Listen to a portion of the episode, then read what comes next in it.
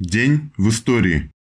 15 марта 1917 года Временное правительство посылает в Псков к царю Гучкова и Шульгина с целью добиться у Николая II отречения от престола в пользу его сына Алексея. Николай II назначает великого князя Николая Николаевича Верховным главнокомандующим.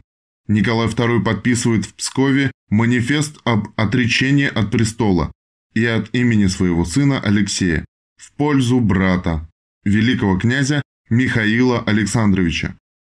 15 марта 1924 года родился Юрий Васильевич Бондарев, русский советский писатель, классик советской литературы, участник Великой Отечественной войны, герой социалистического труда, лауреат Ленинской и государственных премий СССР и РСФСР, член ВКПБ с 1944 года.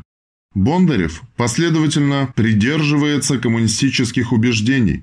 Он был членом ЦК Компартии РСФСР 1990-1991. Бондарев вышел из редколлегии журнала «Наш современник» в знак протеста против публикации романа Солженицына «Октябрь 16 -го».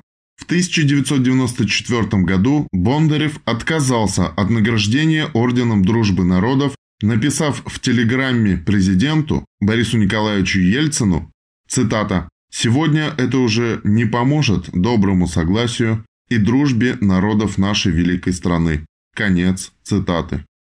15 марта 1930 года родился Жарес Иванович Алферов, крупнейший советский и российский ученый, лауреат Нобелевской премии по физике, лауреат Ленинской и Государственной премии СССР, Государственной премии РФ, академик и вице-президент РАН, член множества иностранных академий наук, депутат Госдумы от КПРФ. Цитата. Советский Союз был первым успешным в истории человечества экспериментом по созданию социально справедливого государства, 70 лет успешно отстаивавшим великие идеи социализма. В условиях бешеной по активности враждебной деятельности стран капиталистического окружения. Конец цитаты.